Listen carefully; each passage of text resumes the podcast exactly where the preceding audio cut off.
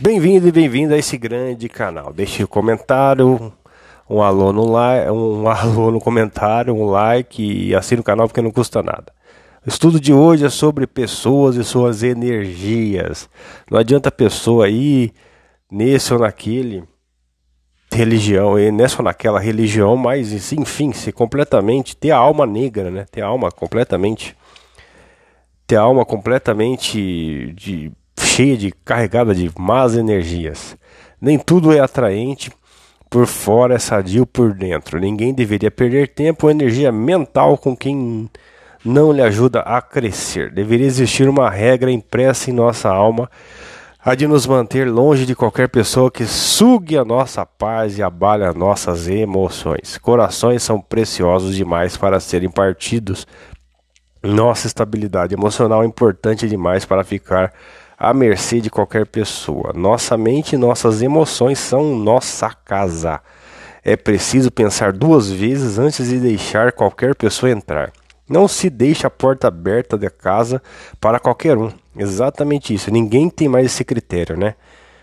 É sempre assim, coração de mãe, cabe mais um e vai. Não, não tem um filtro, né? Um filtro para determinado tipo de pessoa, para determinadas energias que adentro começa a fazer parte do seu dia a dia. Aí você não percebe porque as coisas estão dando tudo errado, né? Que você está canalizando essa energia para a pessoa errada, para o lado errado.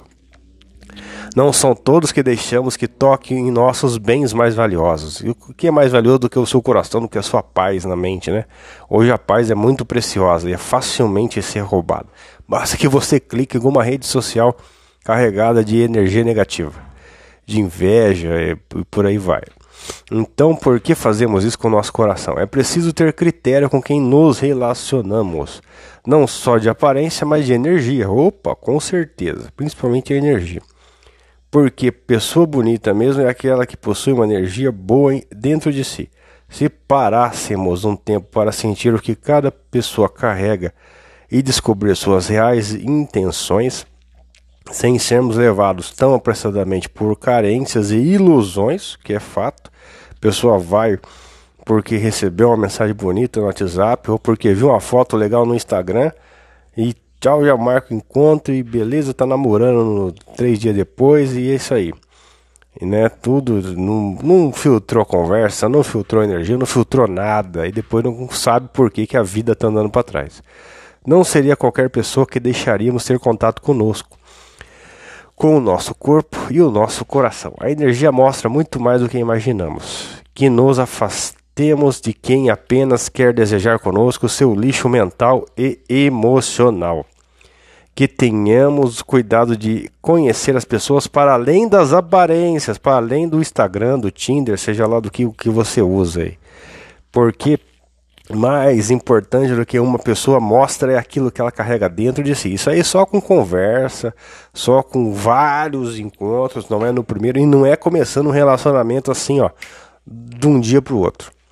Há pessoas que somos, que nos alegam, que inspiram, nos elevam e o mínimo contato físico ou emocional nos ajuda a crescer. Ou seja, as palavras, a energia dos pensamentos, tudo isso é energia liberada.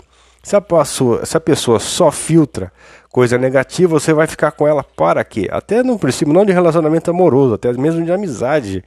Você vai perder o seu tempo, você vai perder suas energias, você vai ser sugado, tragado. E tragar ou tragada, né? Muita garota também pensa que. Acontece com homem e com mulher. E muita gente pensa que estou sendo, né? Tá tudo dando errado, não tem energia para nada, vontade só de dormir, dormir, dormir. É isso aí. Você está sendo tragado, sugado a sua energia. Por quê? Tem uma pessoa negativa do teu lado, você convive com negativo. Você, negativismo, você levou uma pessoa, uma menina, um rapaz negativo para dentro da sua casa.